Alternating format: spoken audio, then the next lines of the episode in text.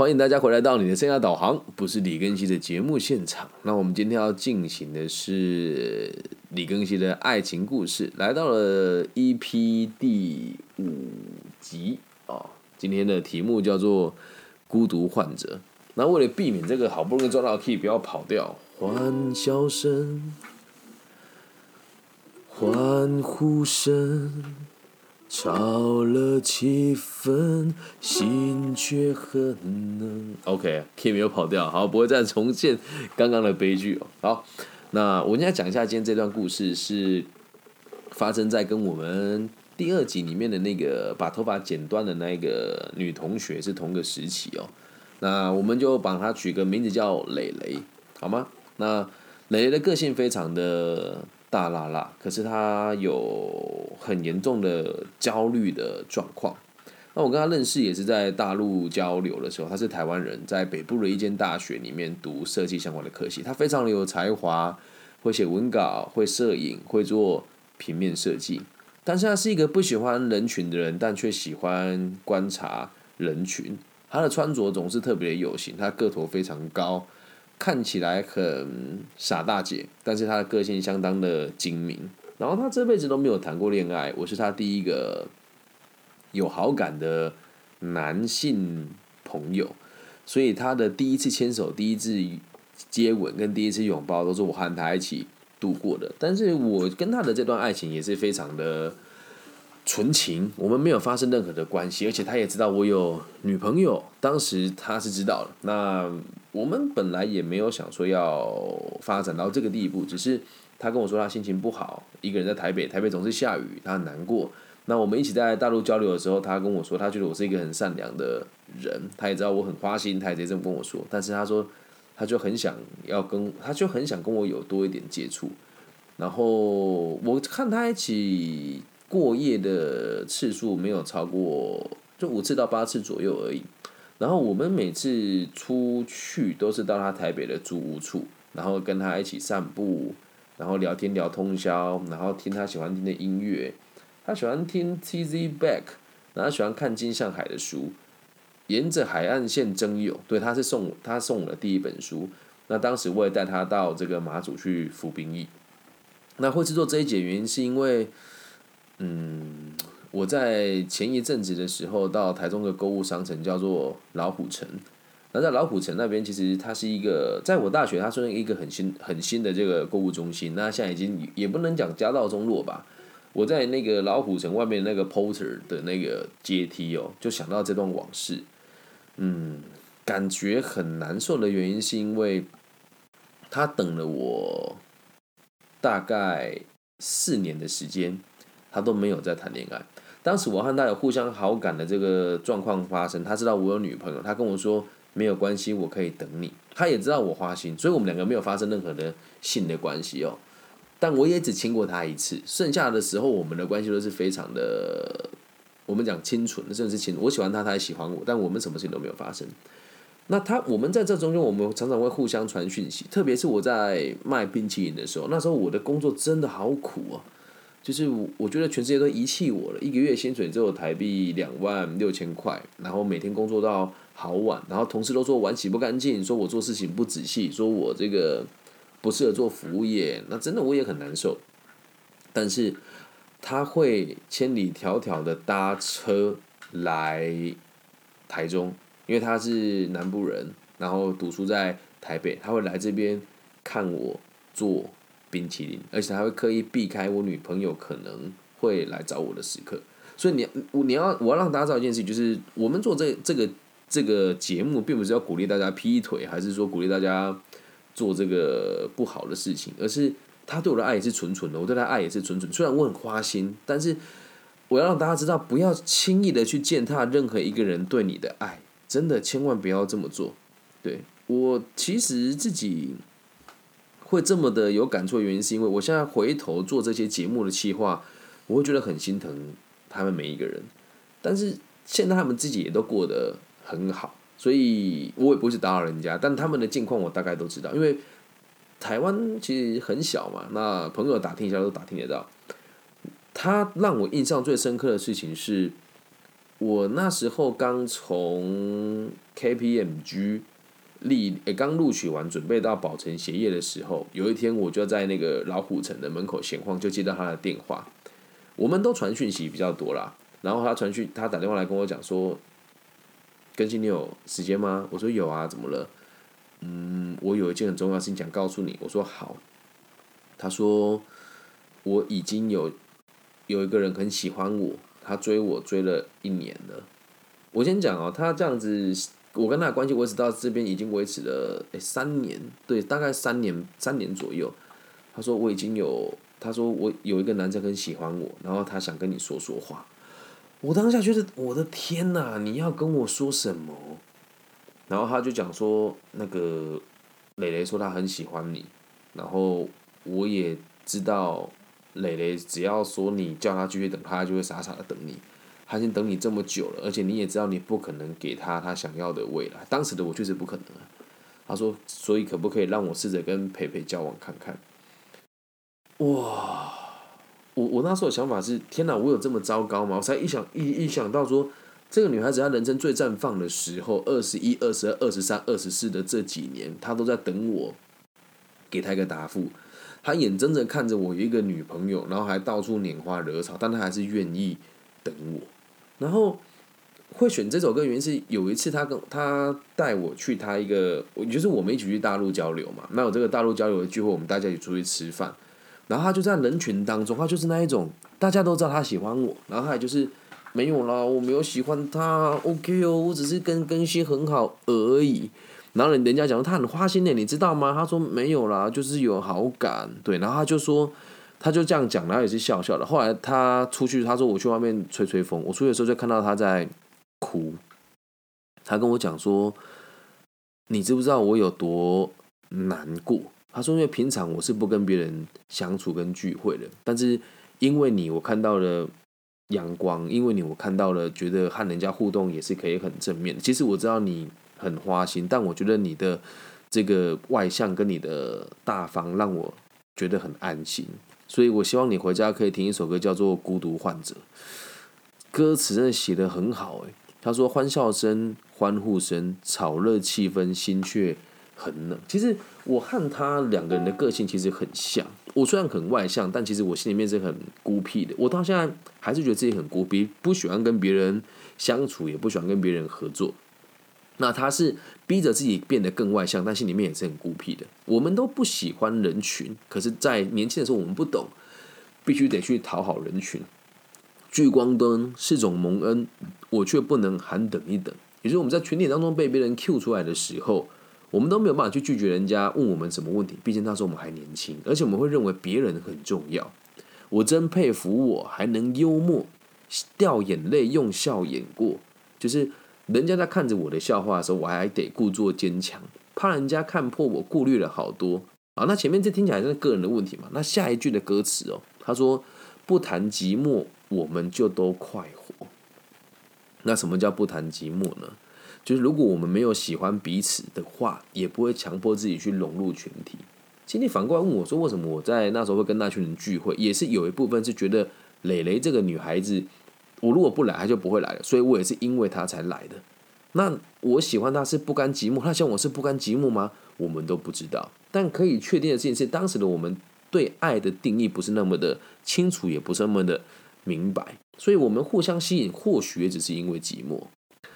我们不唱声嘶力竭的情歌，不表示没有心碎的时刻。我和磊磊的这个整个过程当中，没有大吵大闹，也没有痛苦，也没有什么。争执，但我知道他因为我不用服用这个精神科的药，但也因为我后来也精神状况更不好，不曾开口，我不曾摊开伤口任宰割愈合，就是我不会把我的伤口让别人看到，对，但是我自己会。不停的割开它，再让它愈合，就没有人知道我心中有多挫折，因为不会让别人知道嘛。活像个孤独患者，自我拉扯，自我拉扯。外向的孤独患者有何不可？就这么过又有什么不好呢？我每听到这首歌，我就会想起他。然后现在的我其实就也很活的这首歌的样子。如果没有他，我也不会知道。其实我也不喜欢族人群啊，但他就是一个不喜欢人群，但为了我他走入人群。因为当时我们在那边交流的时候，他是这个两岸三人签地联谊会，所以都是每个学校所挑选出来精英或者是家里特别有背景的孩子。我也是被挑选过去协助打辩论赛的，我是没有背景的人，所以。在这个状况之下认识这个女孩，所以就他挑了这首歌唱给大家听哦。又又有没有照不到 key？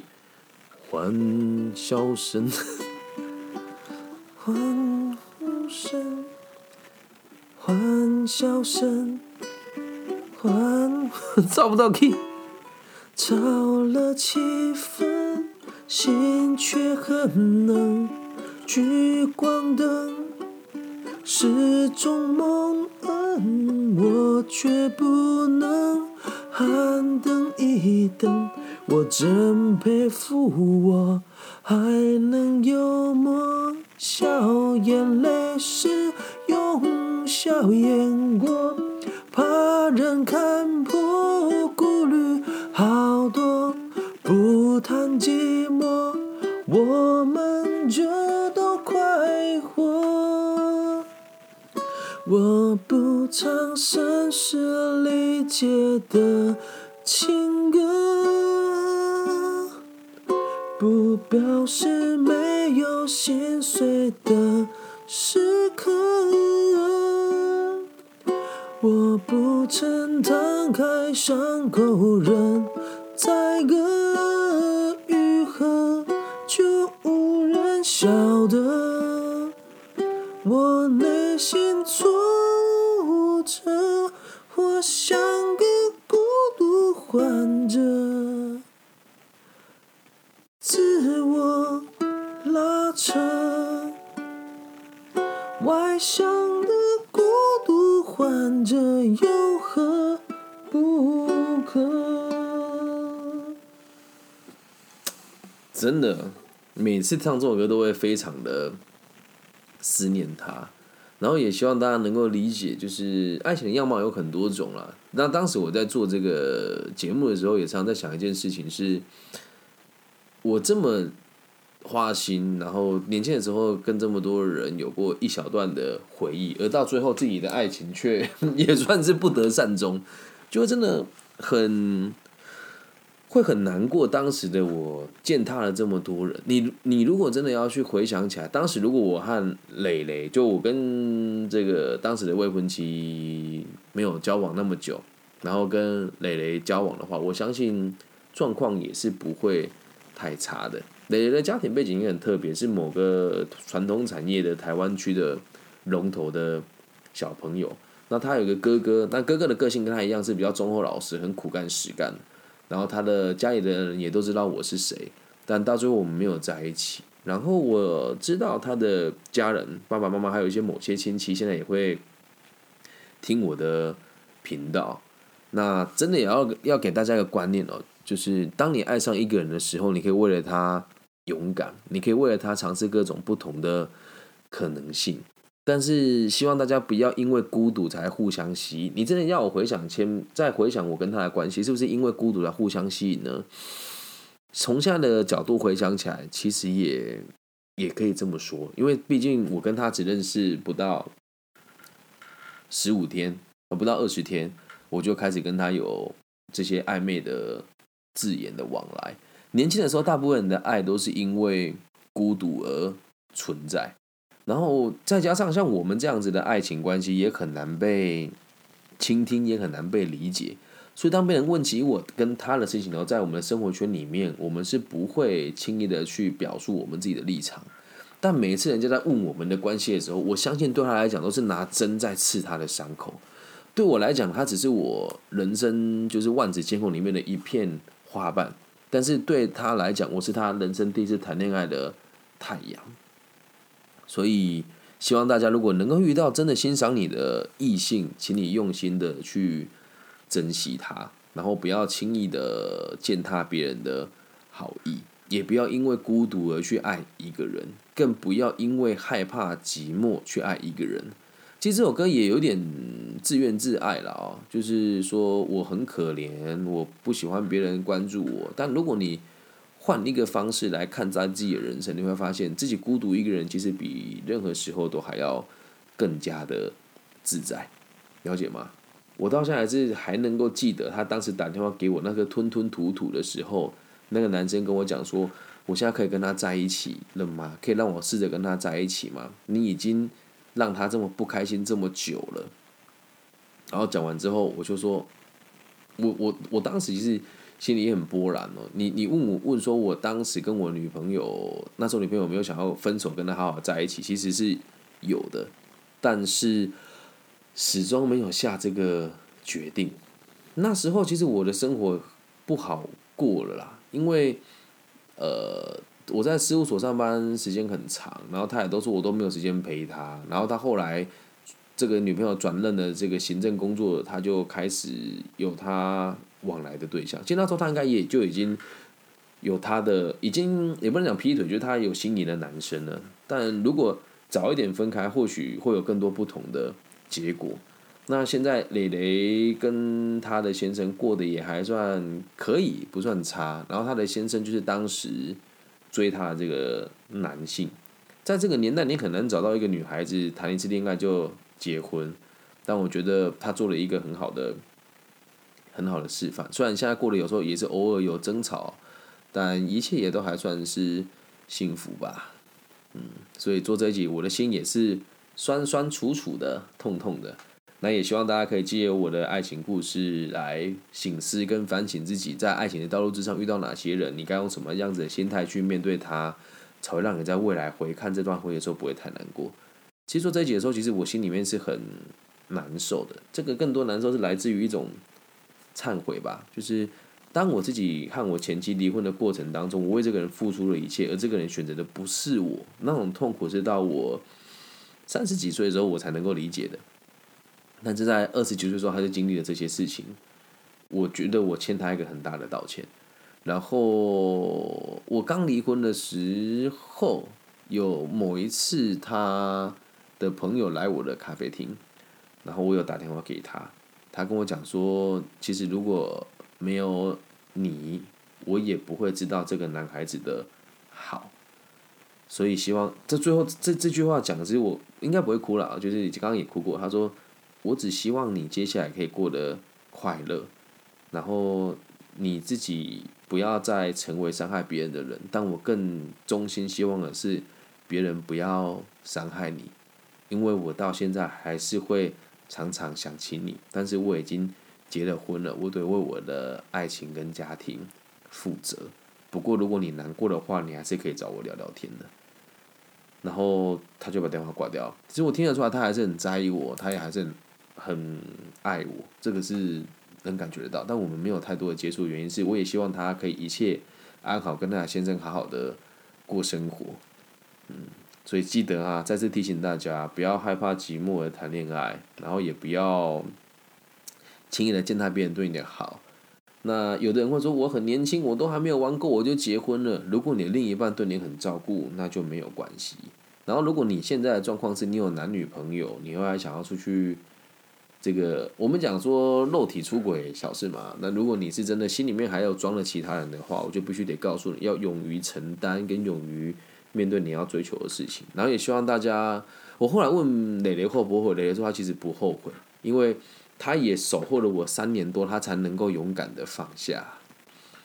他当时写给我的信，我都还留着，嗯，真的非常刻骨铭心了。在我他在我的世界里面，其实我觉得对我来讲，这个记忆的占比不算多，但我在他的世界就是他爱情的全的全部，懂吗？所以还好他很祝福我，不然他一定会恨我恨你一辈子。好，希望大家都可以勇敢的面对自己的爱情。然后，如果你真的是孤独的人，不要觉得这是不好的事情。一个人过生活其实没有什么不好。很多人谈了恋爱之后，也是很希望有自己的空间嘛。这样能够明白吗？这是更新的爱情故事，《孤独患者》发生时间约莫是在二零，我跟这女孩子相遇是在二零一二零零九、二零零八、二零零二零零九的二零一零年的时候。所以也好一段时间，都是十几年前的故事了啊！希望大家都可以找到自己的真爱。